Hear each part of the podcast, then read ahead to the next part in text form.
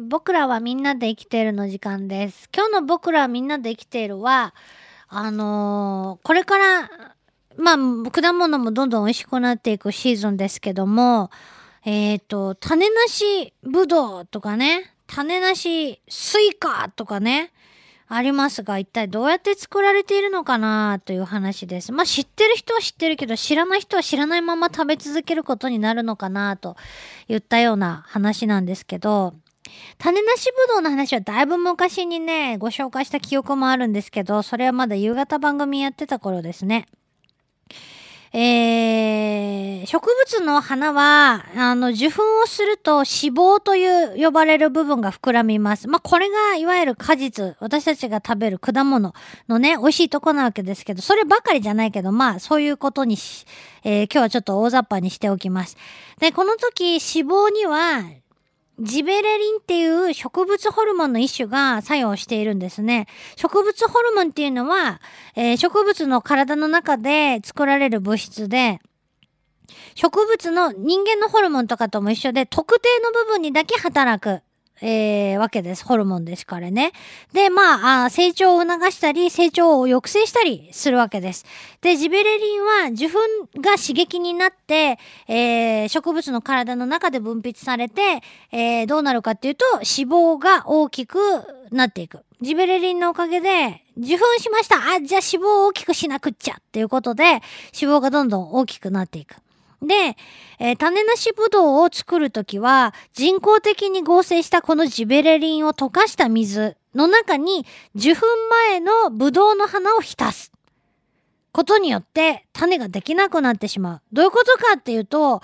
えージベレリンは受粉が引き金になって分泌されますよね。そして脂肪が大きくなっていく。さっき言いました。受粉前の花にジベレリンが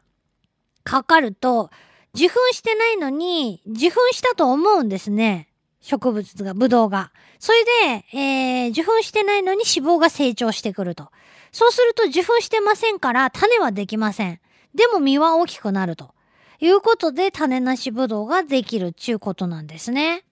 そんなことになってるんです。よく気づいたな、人は、と思ってびっくりしますよね。びっくりする。種なしぶどうのおかげで、ほんと種なしぶどうは非常に食べやすいです。で、じゃあスイカはどうだと？私種なしスイカがあることを知りませんでした。つうか、種はスイカの醍醐味じゃねえのってちょっと思ってたこともあり。で、まあどうやって作るかっていうと、これはまたね、ブドウとは作り方が違うんです。ちょっと難しい生物の話になっていくんですけど、えー普通のスイカの苗にコルヒチンという物質をつける。そうすると見た目何の変化もないそうです。そして普通のスイカと同じように成長して花が咲き、実が実ると。その実ったスイカは種なしじゃないんですよ。普通に種がある。えー、どういうことって。実はその種こそが種なしスイカを実らせるスイカの種なんだそうです。何をって、何が起こったのか。えーこの種を育てると、時は、特段何の特別なこともやらずに普通に育てるそうです。だけど、実った果実には種ができないと。いうことなんですね。一体なんでか。えー普通のスイカの場合、染色体が22あって、減数分裂というね、分裂によってできる胚嚢や卵細胞、そして花粉の染色体の数は11になります。これね、原数分裂、あのー習ったんですけどね、な、なんで習ったかな？中学、高校、どっちかで、生物で、まあ、細胞分裂のところで習うんですけど、えー、ちょっと難しいですよね。原数分裂とか言葉が出てくると。ここが今日の一番厄介なところなんですけど、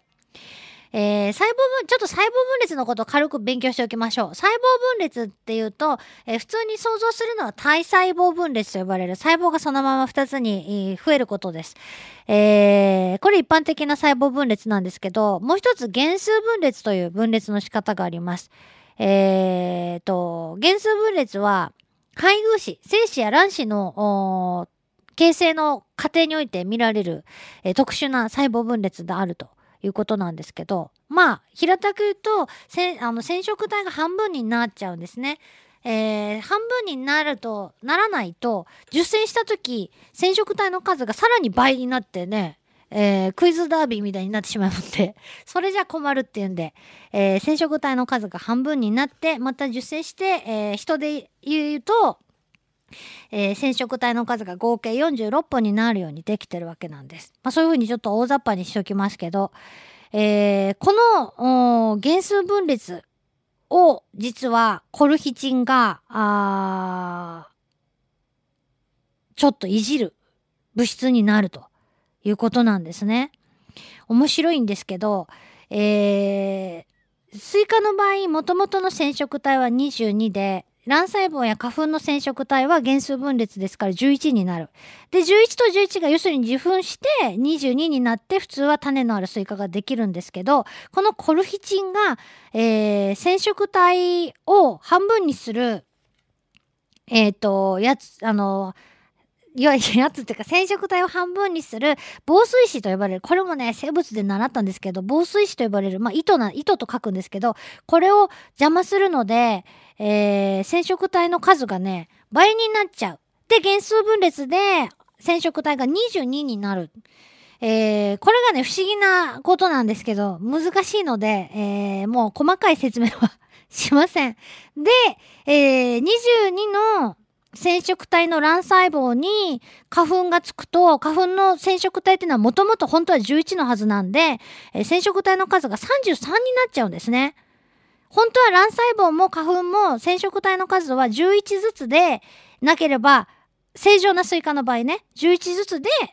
あの、合体して受粉して22になっとかなくちゃいけないんですけど、コルヒコルヒチンのせいで卵細胞の染色体が22のまま、えー、で、コルヒチン処理をしていない花粉がつくと3、えー、11でくっついて33になっちゃうので、種を作ることができない。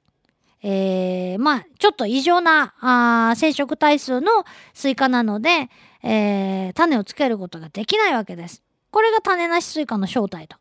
いうことなんですね。この種子が、種なしスイカの種、えー、この、あ、違う。この種なしスイカをつける種が成長しても、要するに染色体数が33だからおかしいから、えー、種ができない。これはもう今のでお分かりいただけたかなと思うんですけどね。こうやって、えー、要するに2代目が種なしスイカになるわけですね。コルヒチンで処理をされると。すごいことを人間は気がついたもんだと思うんですけどね。じゃあ、これは遺伝子組み換えになるのかなっていうのがちょっと気になるとこなんですけど、えー、よくね、お豆腐とかスナック菓子とか原材料名のところに遺伝子組み換えでないって書かれていることがあります。えー、遺伝子組み換え、こういう、まあ、食品でいう遺伝子組み換えっていうのは、生物の性質を変えるために遺伝子に人工的に手を加えることだと。いうことなんですけど、まあ、昔から人はあの農作物の品種改良というのを頻繁に行ってきて新しい品種を作り出しいまだに作り出されてきているさっきの種なしの果物だってそうですよね。もともとその種類の生物が持っているいいとこをどんどんえー、強調させてってもいいとこ取りだけで、えー、新しい品種を作っていくと。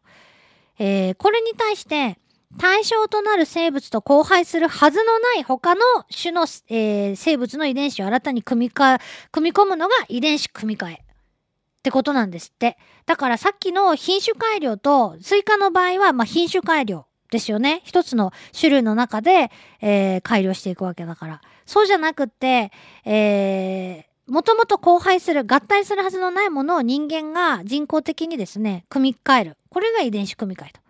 この違いを覚えておかないといけないですね。例えばね、えー、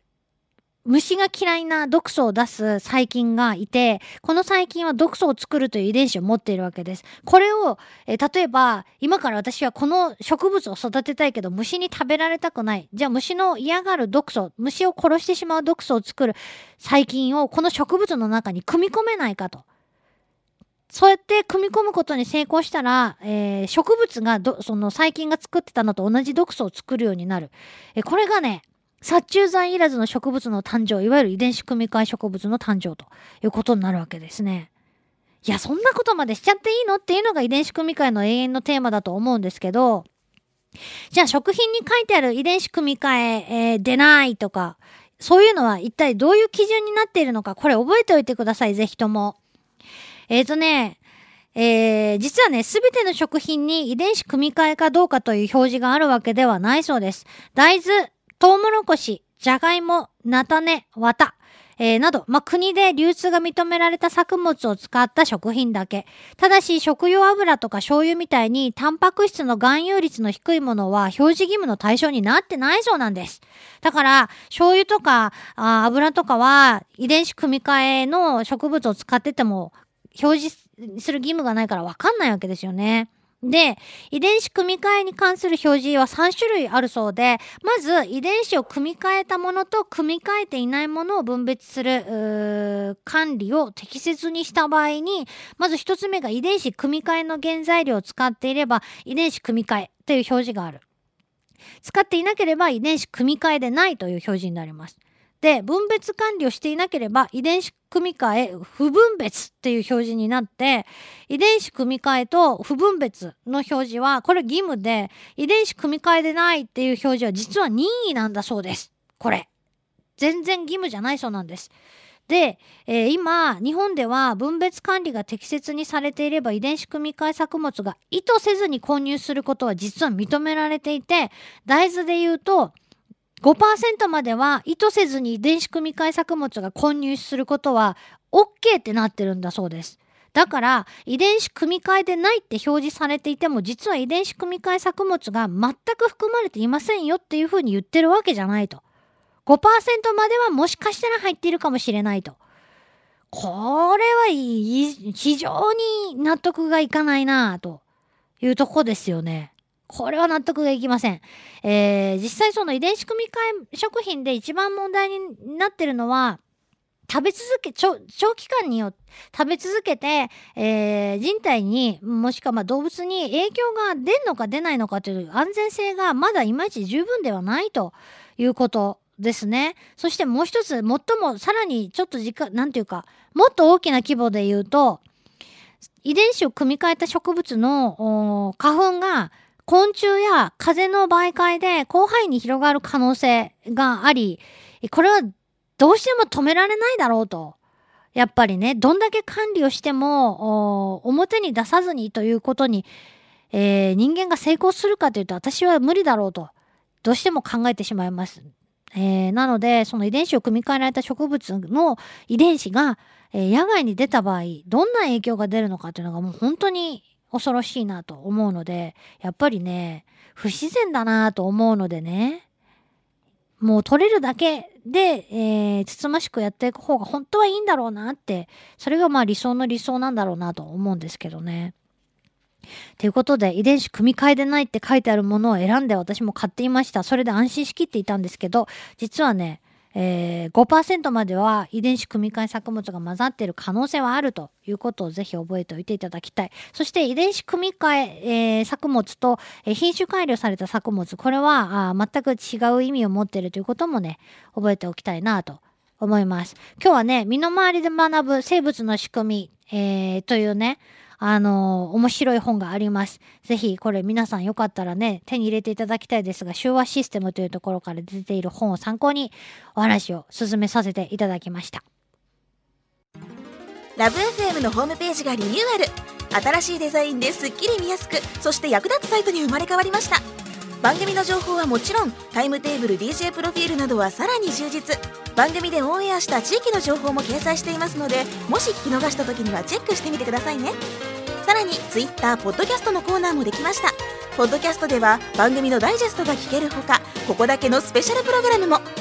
その他素敵な商品が当たるプレゼントコーナーなどなどワクワクするコンテンツが盛りだくさんです。携帯スマートフォンにも対応。アクセスは lovefm.co.jp lovefm.co.jp